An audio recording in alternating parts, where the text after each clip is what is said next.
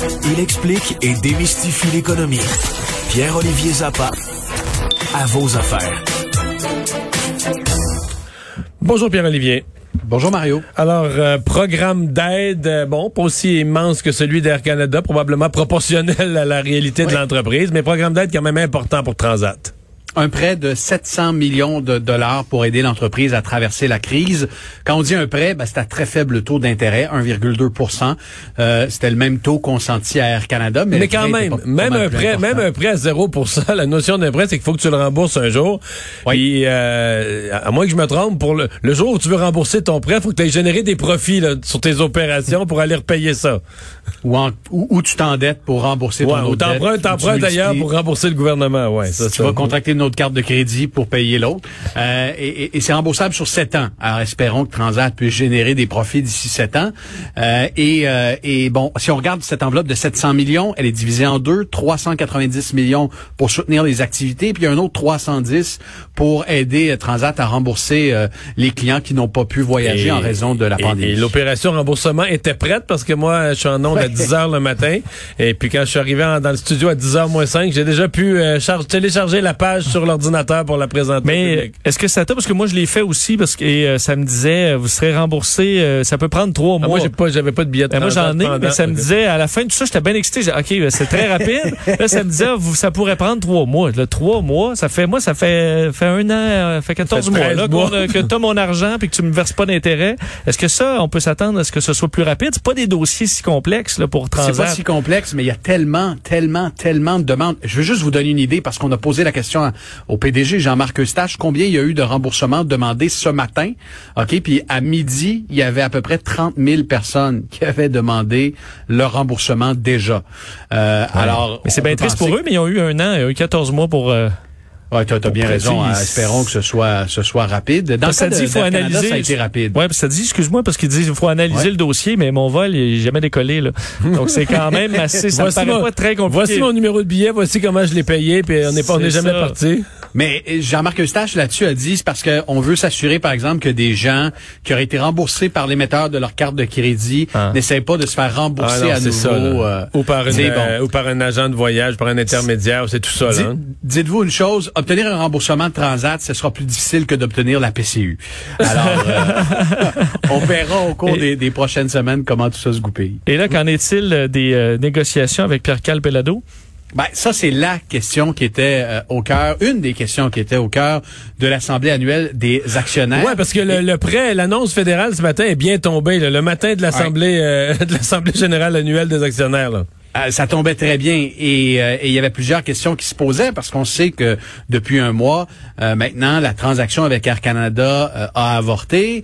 Pierre Carl Pelado avait présenté une offre à 5 dollars l'action qui était une offre similaire à celle d'Air Canada euh, pour euh, acheter Transat à titre personnel.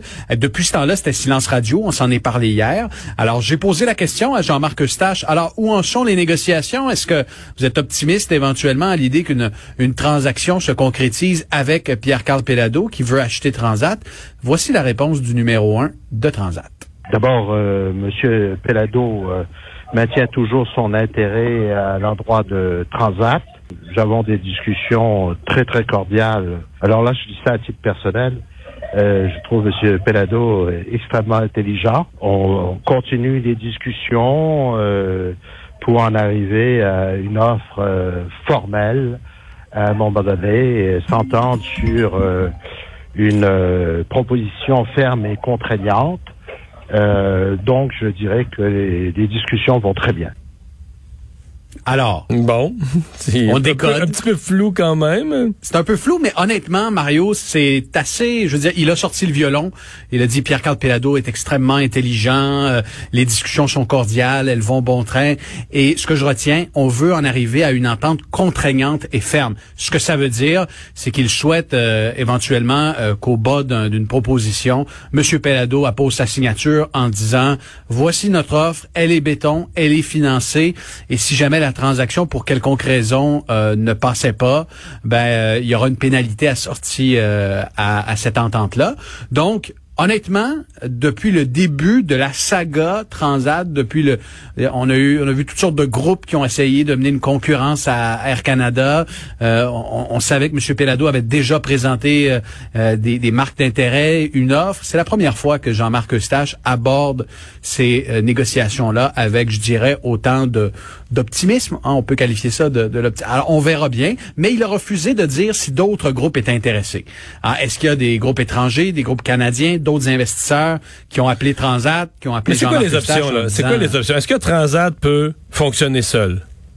Il y a trois options soit Transat essaie de fonctionner seul, mais ce sera risqué, ce sera difficile. Transat déjà avant la pandémie, fragile. avant c'est ça, j'allais dire. Euh, on parle de la pandémie, mais Transat euh, avant même la pandémie, avant même qu'il y ait ces problèmes-là, était déjà à la recherche de, ben, était déjà en train de se vendre à Air Canada, donc était à la recherche d'une solution. Exact. Et là, Jean-Marc Eustache, dans la, pendant la, l'Assemblée annuelle des actionnaires, a dit on pourrait aussi être à la recherche d'une alliance, soit une alliance, euh, il l'a qualifié de capitalistique, donc une alliance avec un investisseur qui voudrait acheter peut-être la moitié de Transat, puis euh, un autre transporteur, par exemple, euh, qui WestJet, par exemple, qui dit moi j'achète la moitié de Transat, puis j'injecte tant de millions dans la compagnie, ou une alliance commerciale, donc se joindre à un groupe de transporteurs pour euh, réduire les coûts, rationaliser, euh, faire en sorte que les opérations soient moins coûteuses. Ça, c'est l'autre, la deuxième option. Puis la troisième option, celle que privilégiait Jean-Marc Eustache avant la pandémie, c'est trouver un repreneur, un nouvel actionnaire qui va pouvoir euh, prendre les rênes euh, de, de Transat et euh, permettre éventuellement à M. Eustache, après des décennies à la barre de l'entreprise, de quitter et euh, de pouvoir vendre ses actions euh, personnelles dans l'entreprise. Donc, trois options, Transat seul, Transat en alliance ou Transat vendu à un investisseur comme Pierre-Carl Pelado qui semble assez avancé dans ses négociations. Donc ce soir, il y en sera question. Euh, ouais, on en parle avec Michel Girard ce soir à 18h30 sur LCN et sur Cube Radio. Merci Pierre-Olivier. À demain. Il n'y a pas de quoi.